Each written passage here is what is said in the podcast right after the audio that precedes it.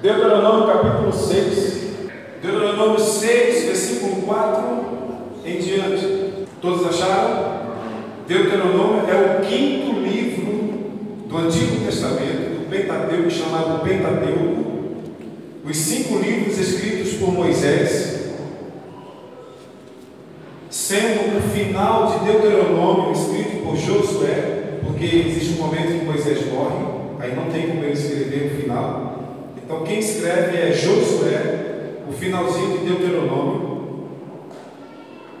Vamos lá? Deuteronômio 6, versículo 4 diz assim: Ouça, ó Israel, o Senhor nosso Deus, o Senhor é o único.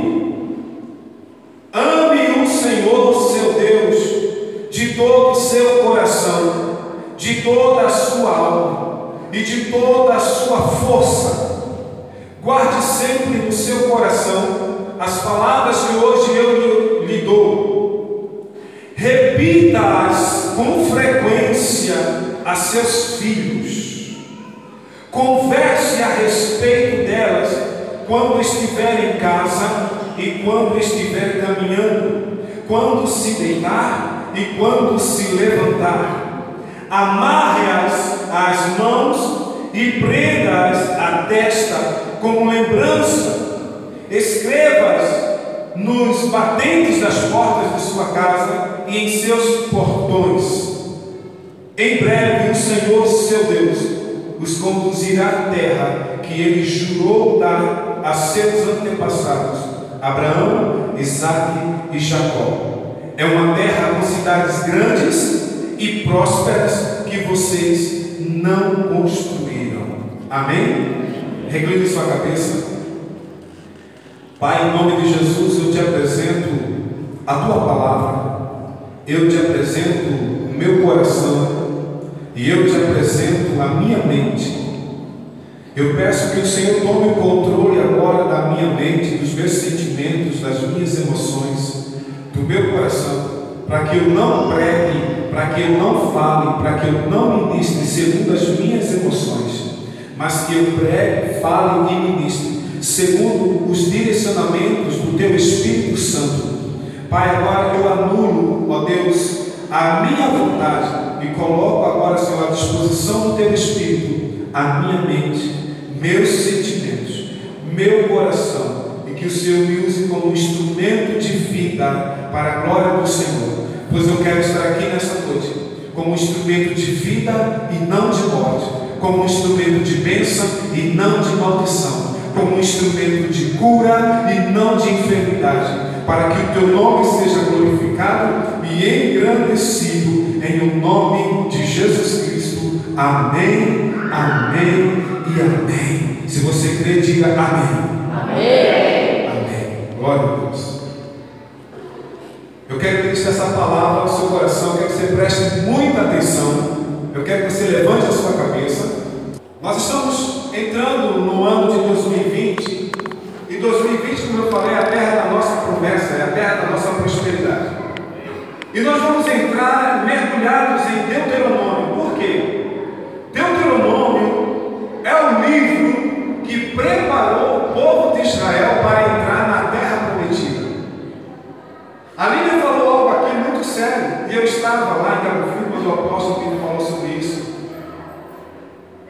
O maior perigo do povo de Deus não é os momentos difíceis, não são os momentos difíceis, não são as lutas, não são as provas. Até porque nos momentos difíceis da nossa vida, o que é que a gente faz? Corre para Deus. É ou não é? Sim ou não? Sim. Quando a gente está passando uma luta, a gente, ai Senhor, primeira vez faz, né? Ah Deus, Aconteceu algo na casa, corre para buscar. Mas nós somos desafiados a buscar Deus quando estivermos no tempo de prosperidade, de alegria, vivenciando níveis altos em Deus. E é nesse momento onde as pessoas mais se afastam de Deus, é quando começam a conquistar coisas, quando começam a conquistar seus objetivos quando começam a conquistar seus projetos e seus sonhos, a primeira coisa que elas é se afastar de Deus. Quer ver um exemplo? Graças a Deus que não acontece com você. Mas a pessoa está sem carro.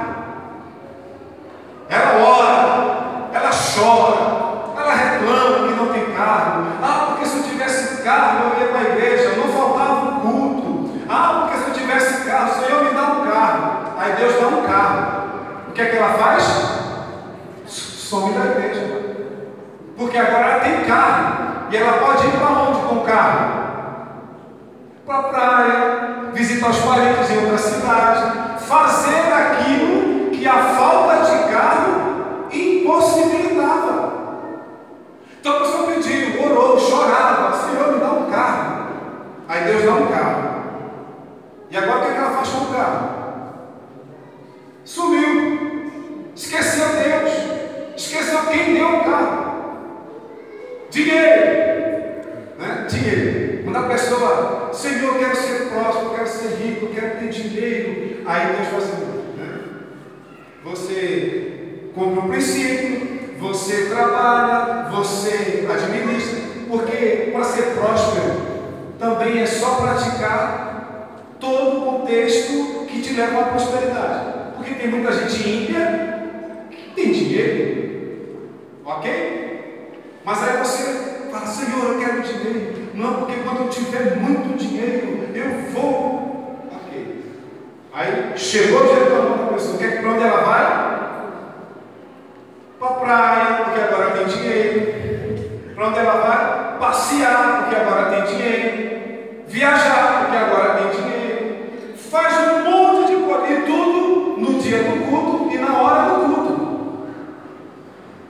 Sim ou não? Sim. É uma realidade. Infelizmente, isso aqui não acontece aqui, glória a Deus. Amém. É muita fé. Aqui não acontece isso. Mas é uma realidade geral. Então as pessoas acham, ah, eu quero entrar na faculdade. Senhor, aí embora, né? Vestibular para a faculdade, pede oração na igreja, faz campanha. Assim não é. Pede oração aos irmãos, se torna um irmão seis horas, né? Seis horas por seis horas por mim, seis horas por mim, irmão. Ora por mim, irmão. Ora por mim, irmão. Aí Deus abre a porta da faculdade. Aí agora a pessoa não tem mais tempo de vir no culto, porque agora é trabalho de faculdade, é prova, é ter que estudar, é, é, é viagens com a faculdade, é ensino da faculdade. Não tem mais tempo para nada das coisas de Deus, da igreja. Esquece. E aí até um perigo, porque faculdade é um ambiente pesado espiritualmente. E começa a se afastar de Deus. Então, Deus estava preparando o povo para entrar na terra da prosperidade, na terra da promessa. O contexto de Deuteronômio, eu estava lendo estudando, são dias antes de Moisés morrer. Quando Moisés está perto de morrer, ele começa, ele reúne o povo e traz as palavras de Deuteronômio. E Deuteronômio capítulo 1, versículo 1 começa assim: E estas são as palavras de Moisés. Deuteronômio é uma repetição das leis. Deuteronômio é um compêndio. É Deus dizendo assim, Moisés, o povo está perto de entrar na terra. Está se aproximando, falta pouco. Mas se esse povo não for preparado para entrar na terra, eles vão se afastar de mim. Sabe por quê? Porque a terra que Deus deu para eles era a terra maravilhosa. Era a terra dos sonhos. Era a terra dos projetos. Vocês leram, a Bíblia leu o capítulo 8, que descreve a terra que Deus prometeu a Israel. Terra da oliveira, da videira, da figueira, do romano, né? de todos aqueles frutos que tem um simbolismo de prosperidade tremendo. Terra que mana leite e mel. Né? Terra maravilhosa, onde os frutos, os homens de Canaã, para você ter ideia de como eram os frutos, para carregar um casco de uva tem que ser dois homens. Cada tamanho de casco de uva. Se os cascos uva desse tamanho, imagina as outras frutas. Terra de prosperidade, abundância. E eu e você que precisamos estar preparados para entrar nessa para que quando entrarmos nessa terra, que foi o que Deus mais falou em Deuteronômio, não te esqueças do Senhor teu Deus. Não te esqueças, não te esqueças, não te esqueças, não te esqueças, porque nós temos a tendência a se esquecer de Deus. O ser humano ele tem a tendência a se esquecer. E com o esquecimento, se, a, a, o esquecimento se torna ingratidão. E é uma frase muito interessante que diz assim: a ingratidão é a amnésia da alma.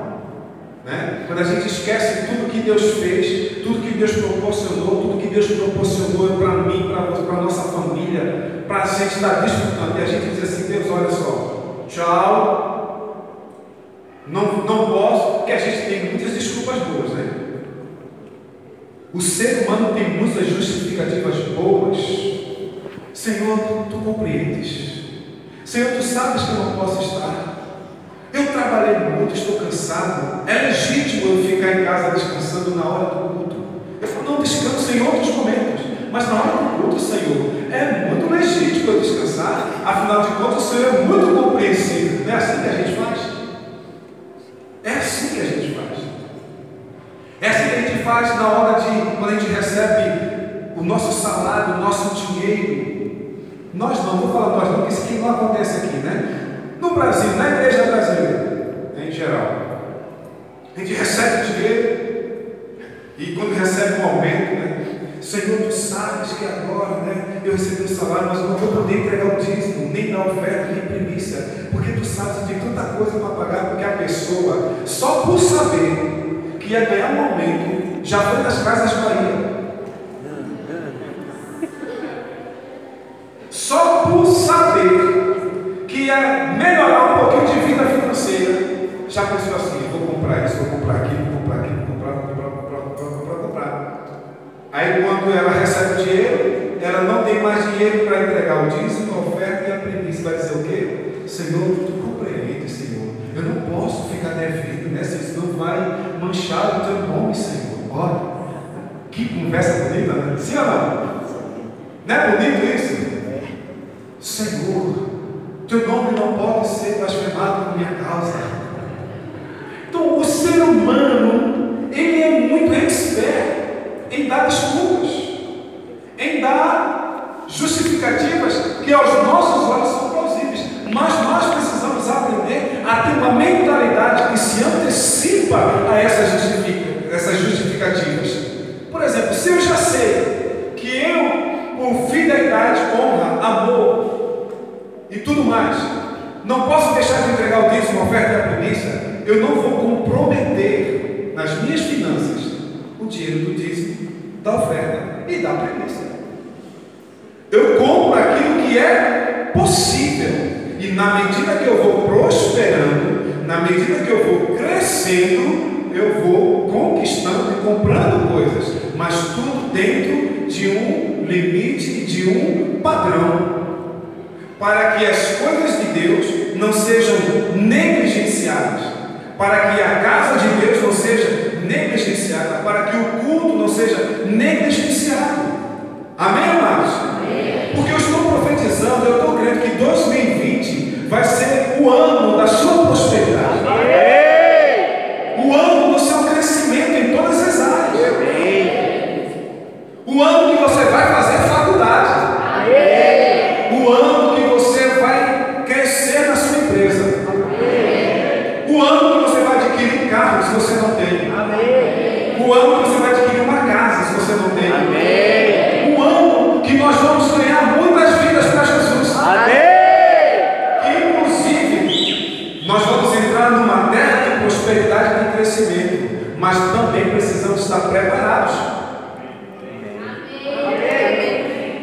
Amém, irmãos? Preparados para essa terra de crescimento numérico. Porque se a gente também não estiver preparado, a gente vai fazer o quê? Nossa igreja é a melhor. Nossa igreja é a top. Foi meu esforço, foi meu trabalho, foi eu que fiz. Quando a IAF estiver rodada aqui, você não pode esquecer que foi Senhor que fez. Porque vanglória, orgulho, soberba, altivez é facinho, facinho para entrar no nosso coração. Quando a gente começa a crescer, quando a gente começa a ter é, expressividade numa cidade, então a gente não pode esquecer de onde a gente veio. Olha o que Deus disse no, no capítulo 8 que Lívia leu. Lembra-te de onde o Senhor te tirou. Lembra-te de onde o Senhor te tirou. Lembra-te de onde o Senhor te tirou. Lembra-te. Então a gente precisa, quando a árvore estiver cheia aqui, todas as cadeiras completas? Amém. A gente tem que lembrar de onde o Senhor nos tirou, como nós éramos, um grupo pequeno.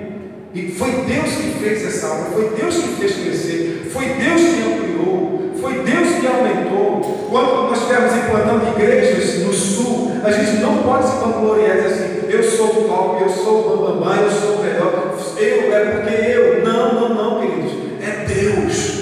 Se Deus não fizer, nada acontece. Isso precisa estar muito claro a nós. Por isso, antes de entrarmos na terra, Deus prepara o povo. Diga assim comigo: antes de Deus dar a terra, Antes de Deus dar a terra, Ele te prepara para entrar nela. Ele te prepara para entrar Quem está nela. preparado? Amém. Ou, na verdade, eu vou melhorar a pergunta, né? Quem vai se preparar? Amém. Porque se preparar é um processo.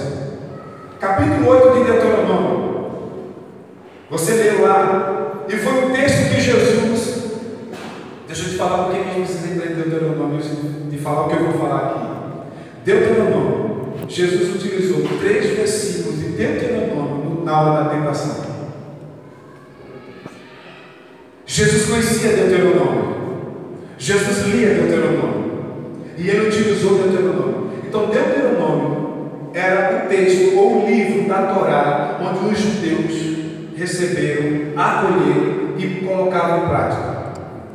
Nos três momentos de tentação, as respostas de Jesus para o diabo estavam em Deuteronômio. Então, é, aquele versículo que fala que nem só de pão viverá o homem. Se você ler anteriormente assim, porque o Senhor te guiei pelo deserto, te deixei ter fome, te deixei passar por isso, para te provar, para te humilhar, para ver o que estava no seu coração. Então, deixa eu te dar aqui já uma mensagem para você. A primeira coisa que Deus vai fazer conosco, antes de nós entrarmos na terra da promessa, é nos colocar em situações para ver o que está no nosso coração. Então Deus é aquele que vai testar o nosso coração. Deus não conhece, Deus conhece, mas sabe o que Deus estava fazendo com Israel? Não é que Deus não sabia, é que Deus queria mostrar para Israel, para que eles pudessem ver como eles reagiriam, ou como eles reagiam diante de algumas situações que Deus não foi o diabo. Opa! Não foi o diabo. Deus disse: Eu deixei vocês passar fome. Eu deixei vocês passar dificuldade.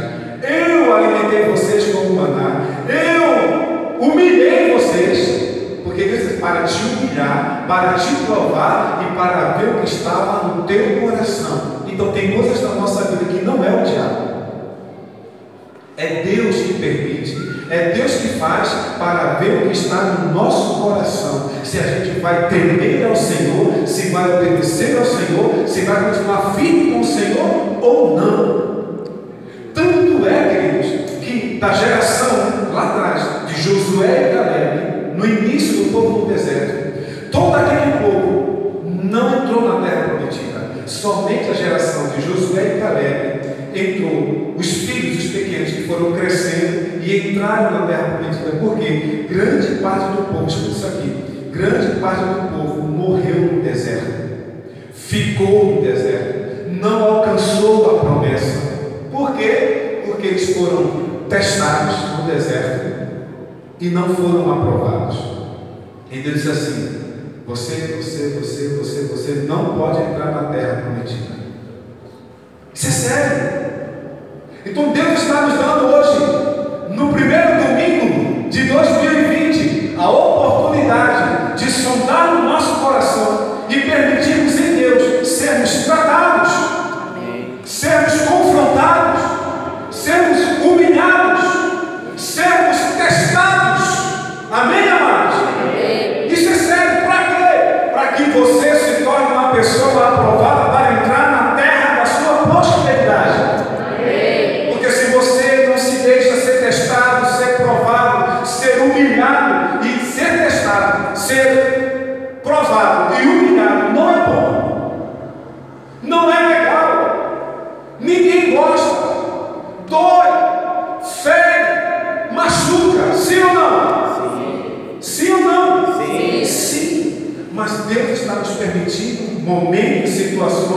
para ver o que está no nosso coração, porque o que Deus está vendo não é aquele momento, Deus está vendo é a sua terra prometida.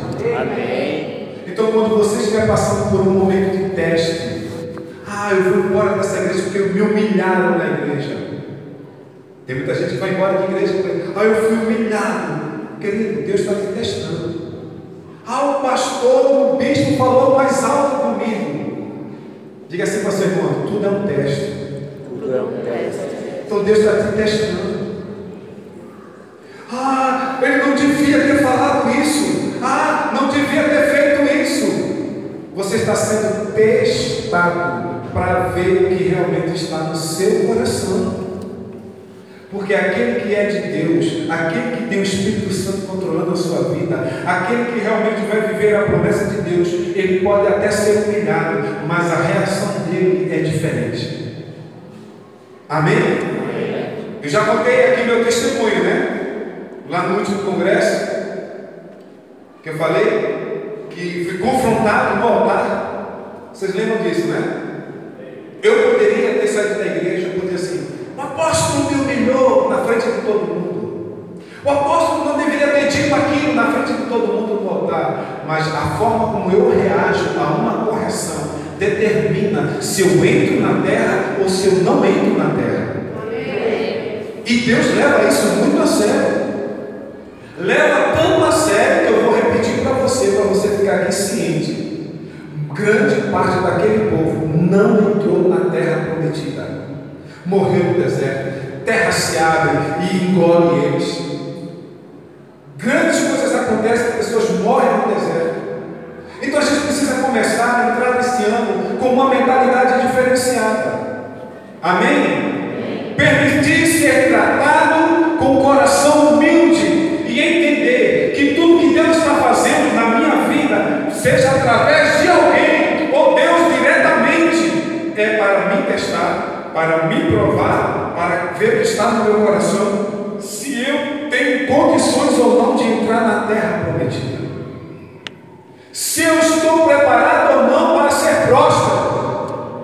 Você quer ver um exemplo também de teste? Às vezes as pessoas falam assim: ah, eu vou embora dessa igreja porque eu fui pedir oportunidade ao bispo e o bispo disse: agora não, só daqui a seis meses. Ah, eu queria fazer algo na igreja. Ah, eu queria mais no ministério. E o pastor da geração, da geração falou assim: agora não, só daqui a seis meses. Primeiro você vai ser testado, provado. Aí a pessoa, não, não quero. Aí vai embora. Porque as pessoas não querem ser testadas. As pessoas não querem ser provadas. E a Bíblia diz, o apóstolo Paulo diz até quando a gente vai colocar alguém no ministério, seja um diácono, um presbítero, precisa ser testado. E se for aprovado, aí a gente consagra. Estão entendendo? Porque o processo do teste é muito importante para a nossa vida. O processo do teste, o processo da humilhação, vai trabalhar na nossa, no nosso caráter coisas que a gente talvez nem saiba que precisa ser tratado. Porque o ministério vai exigir de nós algumas posturas que, se nós não formos tratados, nós podemos estragar o lindo ministério que Deus coloca na nossa mão. E como eu vou usar sempre a palavra dela, da Lilian, Deus não, como Deus não dá mil reais, e como você não dá mil reais ao seu filho de dois anos, Deus não dá ministério a menino. Deus não dá um ministério tão lindo, tão glorioso, a quem não vai saber lidar com ele. Senão vai estragar. Estraga a própria pessoa, porque aí a pessoa fica ferida, frustrada, magoada, e aí se desvia, porque vai dizer assim, a culpa foi quem? Foi o ministério. A culpa foi o ministério? Não, é que você não estava preparado para encarar aquilo. Então, o teste, o ser provado é muito importante na nossa vida. E Deus está trazendo para nós esse preparo de Deuteronômio. E eu quero incentivar você a ler Deuteronômio. A partir de hoje, comece a ler Deuteronômio. Leia todos os dias. Todos os dias. Os pastores estão lendo Deuteronômio. Os líderes geracionais estão lendo Deuteronômio. Eu estou lendo Deuteronômio. Amém? Então nós vamos trabalhar Deuteronômio. E nós vamos descobrir grandes segredos de Deuteronômio. O livro de Deuteronômio é o livro da Bíblia que prepara o povo de Deus para viver o Evangelho na terra. Nós temos uma compreensão muito ofuscada ou não completa, não perfeita do Antigo Testamento. Se você ler Deuteronômio e aplicar o que está em Deuteronômio, você está vivendo o cristianismo. Que as pessoas falam assim, ah, está no Antigo Testamento. Mas o que a igreja de Atos vivenciou? Deuteronômio. O que a igreja primitiva vivenciou, o que os apóstolos vivenciaram, o que o próprio Jesus vivenciou? Deuteronômio. Deuteronômio tem segredos, tem princípios. Porque o problema é quando você pega a lei pela lei. Agora, se você entende a lei e aplica os princípios da lei, você vai viver a vida cristã na terra. Amém? E eu vou concluir essa palavra fechando com o texto que nós lemos de Deuteronômio 6, que eu quero desafiar você a no ano de 2020, esse ano, e eu quero dizer isso agora com muito temor no meu coração. Eu acredito muito na palavra de Deus. Eu acredito que a nossa vida ela começa a mudar, ela muda quando eu entendo Deuteronômio 6, versículo 4, versículo 5 e o versículo 6. Vamos ler? Ouve Israel, o Senhor nosso Deus é Deus, o único Senhor. Então, a primeira coisa que eu preciso entender: Deus ele é o único Senhor. Senhor. Ele é único. Não existe outro Deus. Não existe outro Senhor na minha vida, na sua vida, além de Deus, além do Senhor Todo-Poderoso. Ele é o único Senhor. Não há outro Deus. Não há outra entidade. Não há outro Espírito. Não há imagens. Não há nada que ocupe o lugar de Deus. Ele é o Senhor. Amém? Ele é o Senhor. Versículo 5 diz assim: Portanto, amarás, pois, o Senhor teu Deus. Aqui está o segredo. Para você viver uma vida totalmente diferente da terra, amarás, pois, o Senhor teu Deus de todo o teu coração, de toda a tua alma e de todas as tuas forças. Esse versículo é o versículo chave de Deuteronômio. Foi o versículo que Jesus utilizou quando perguntaram para ele assim: Mestre, qual é o maior mandamento? Qual é o maior mandamento de todos? Foi o que Jesus disse? Amarás o Senhor teu Deus. Olha, ele citou Deuteronômio. Amarás o Senhor teu Deus de todo o teu coração, de toda a tua alma e de todas as tuas Aí a minha pergunta é: você está amando a Deus de todo o seu coração, de toda a sua alma e com todas as suas forças? Você está, nós estamos. Amar a Deus com todo o nosso, nosso coração é o seguinte, irmãos. Jesus ele decifra isso. Aonde está o teu tesouro, ali estará o teu coração. Deus, Jesus Cristo, e tudo que está ligado a Ele, não só a pessoa dele, mas tudo que está ligado a Ele, a palavra dele, é o teu tesouro, é a sua preciosidade, porque aonde está o seu tesouro, ali estará o seu coração. Seu coração precisa estar em Deus. Seu coração precisa estar ligado, voltado, entregue totalmente para Deus. Deus leva isso muito a sério. Ame ao Senhor de todo o seu coração. Agora, aqui tem um segredo, olhe para mim. Deus não quer ser amado pela metade. Vamos repetir isso? Deus não quer ser amado pela verdade.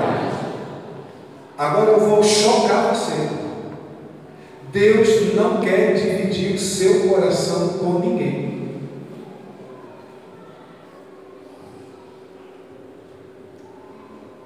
É todo o coração.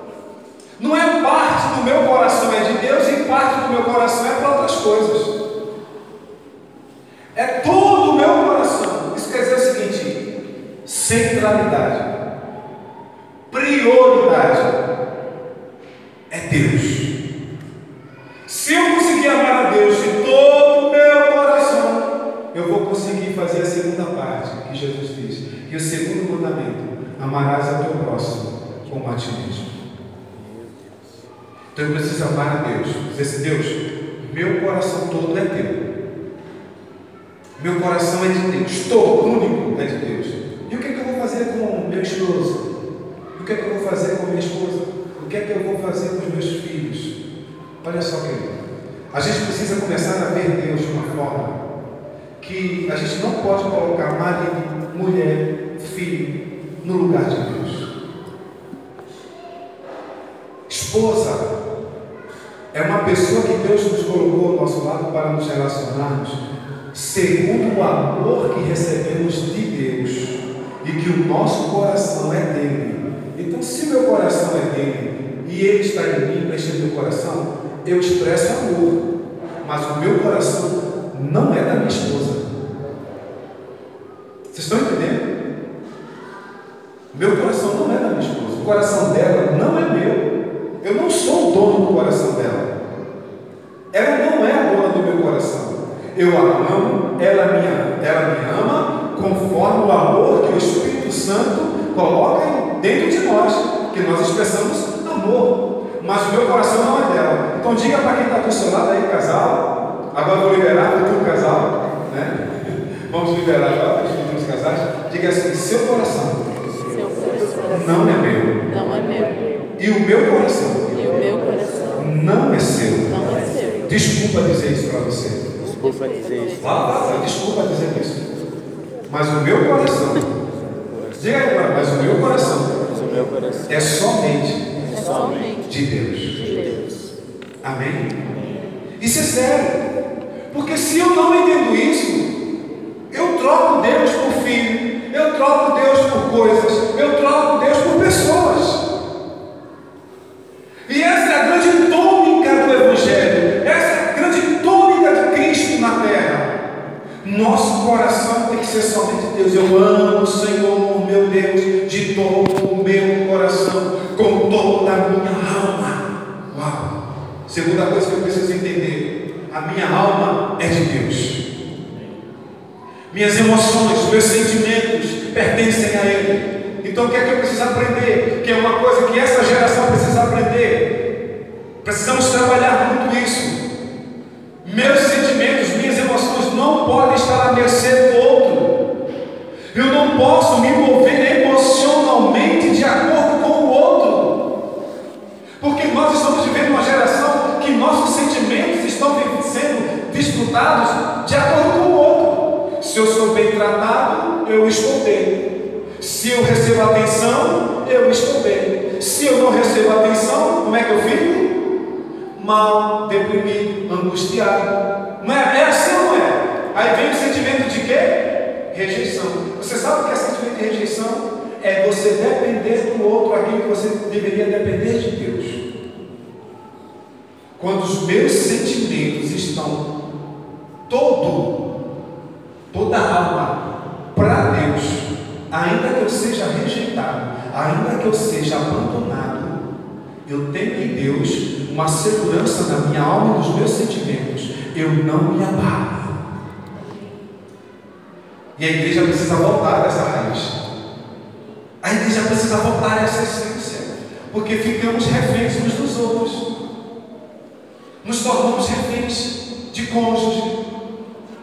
Aí, o marido deixou, a mulher deixou, o que é que a pessoa já pensa em primeira coisa? Se matar. Mas por quê? Porque Deus não era o tudo da pessoa. Ah, acabou minha vida porque meu filho foi embora.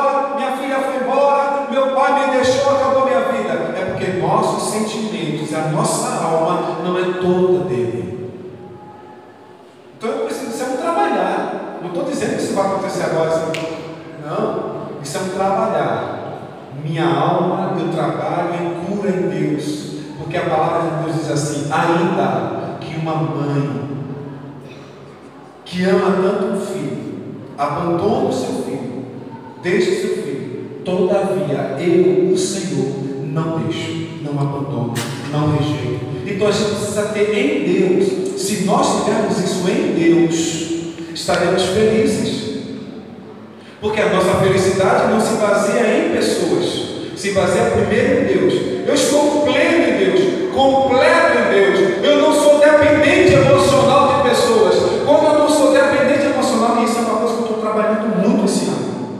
Inclusive está lá no meu projeto de vida. Trabalhar essa questão de dependência emocional. Porque eu tenho uma inclinação muito grande por dependência emocional. Eu preciso trabalhar isso em mim. Você precisa. A geração tornou, nos tornou assim. A década nos tornou assim. Essas questões de dependências emocionais. Nos tornamos assim. Talvez a nossa infância nos tornou assim. Nos tornamos fragilizados emocionais assim. Por rejeições, por falta de identidade, por falta de afirmação, por falta de algo que nós vamos ler daqui a pouco. E vou terminar.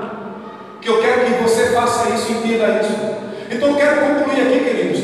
Tudo precisa estar em Deus: coração, alma e força.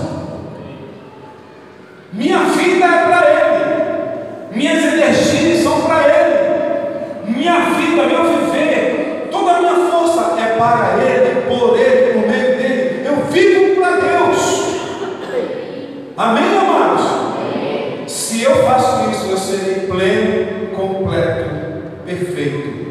E as outras coisas, bispos, bispo, serão acrescentadas. Eu saberei ter bons relacionamentos interpessoais. Você sabe qual é o problema dos relacionamentos interpessoais? É nós entrarmos em relacionamentos, em vínculos de amizade já com feridas, com traumas. Qual é o problema de pessoas, casais que não se sustentam um ano, dois anos? É entrar no casamento já com problemas, mal resolvido. A pessoa. E aí, um mal resolvido encontra com outro mal resolvido. O que é que acontece? Choque. Mas quando um casamento é bem resolvido, e como é que eu estou bem resolvido, bispo? É só aplicar seu coração nisso aqui. Deuteronômio, Deuteronômio, Deuteronômio. Você vai ter um casamento feliz. Você terá amizades sadias, felizes, abençoadas, sãs, maravilhosas. Amém, amados?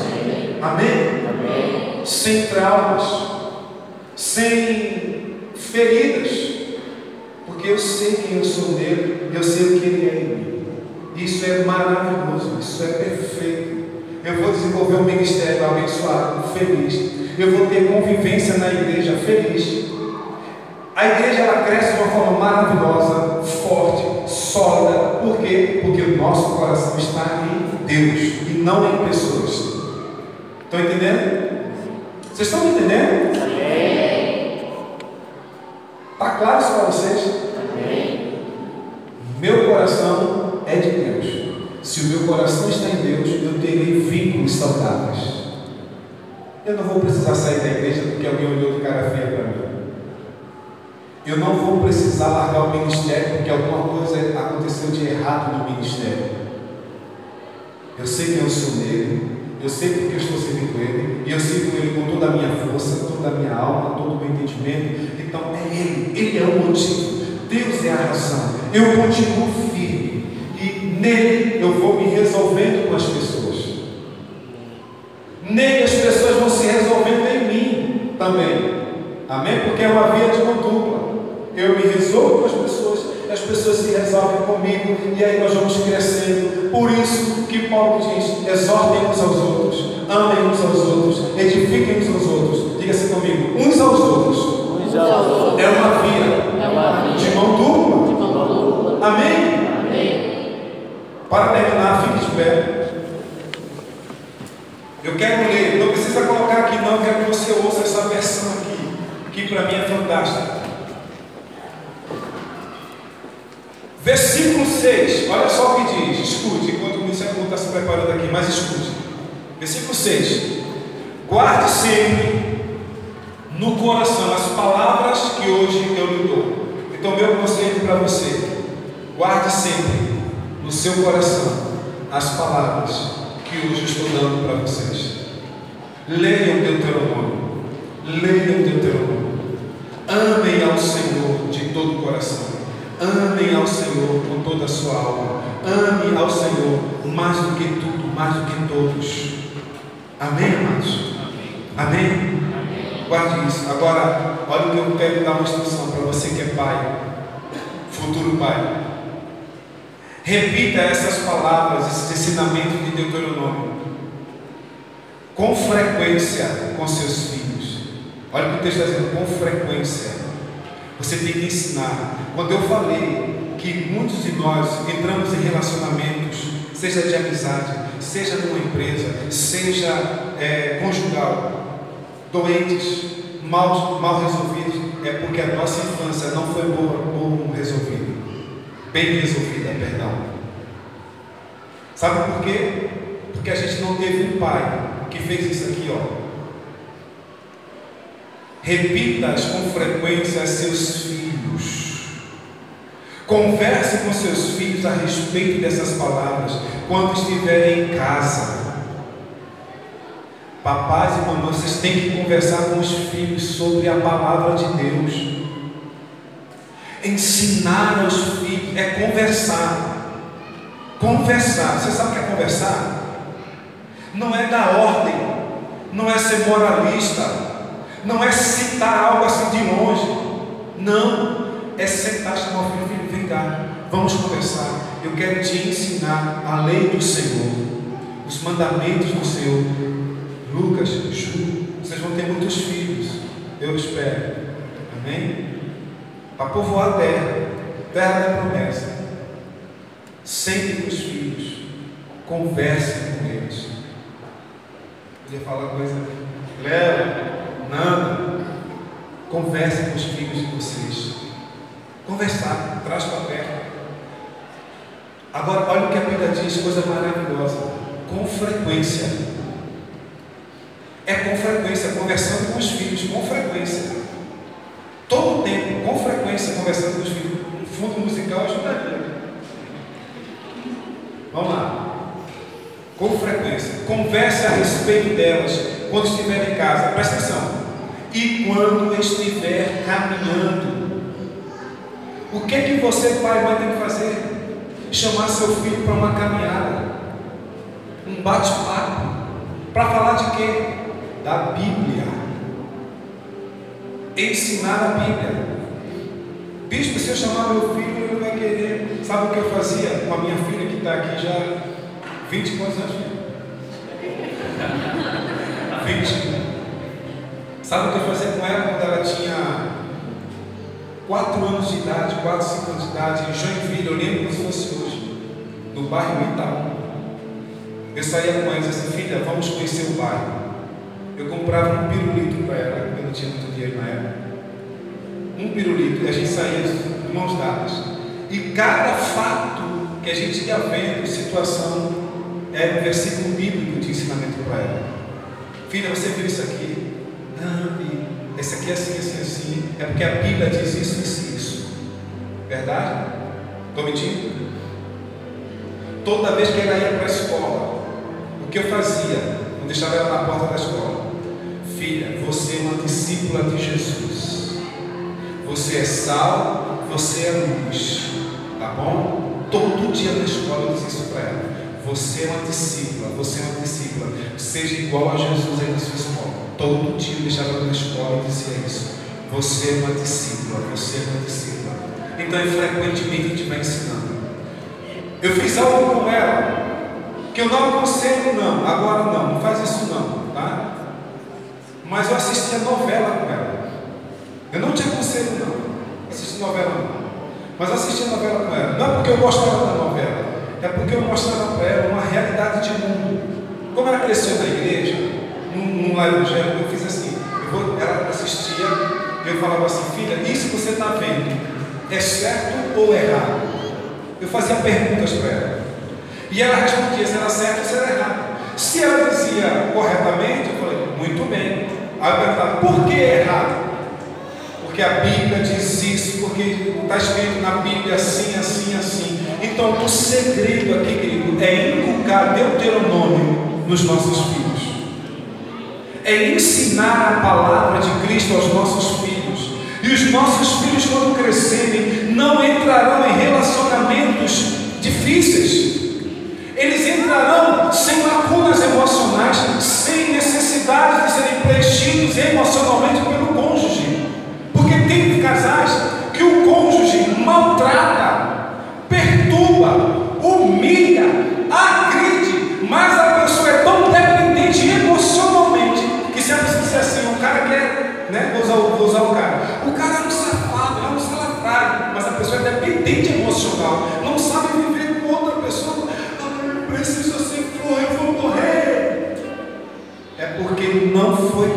resolvido antes de casar. E nós estamos agora com a responsabilidade de gerar uma nova geração de homens e mulheres, jovens, crianças, adolescentes bem resolvidos em Deus. Amém? Amém, papais? Vamos fazer isso? Deuteronômio, Deuteronômio. Este é o ano de Deuteronômio. Deuteronômio para a nossa vida e para a nossa casa.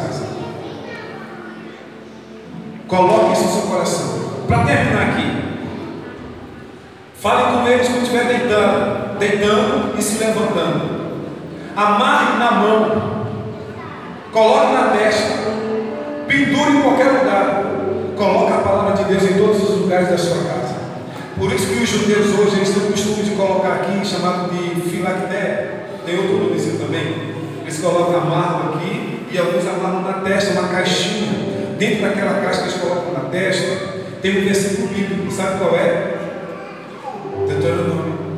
Amarás o Senhor, ouve, ó Israel, o Senhor é o único, Deus está lá dentro da caixinha que eles colocam na testa, eles amarram. Claro, você não vai sair agora pela rua com a caixinha, um versículo amarrado na testa, mas isso é um simbolismo. A palavra de Deus tem que estar aqui, tem que estar aqui, ó, tem que estar aqui.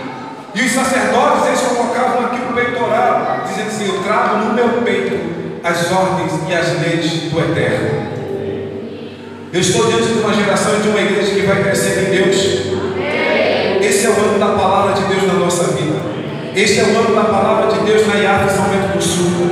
Este é o ano da palavra de Deus que vai nos gerar crescimento, que vai gerar transformação, que vai gerar mudanças em nós.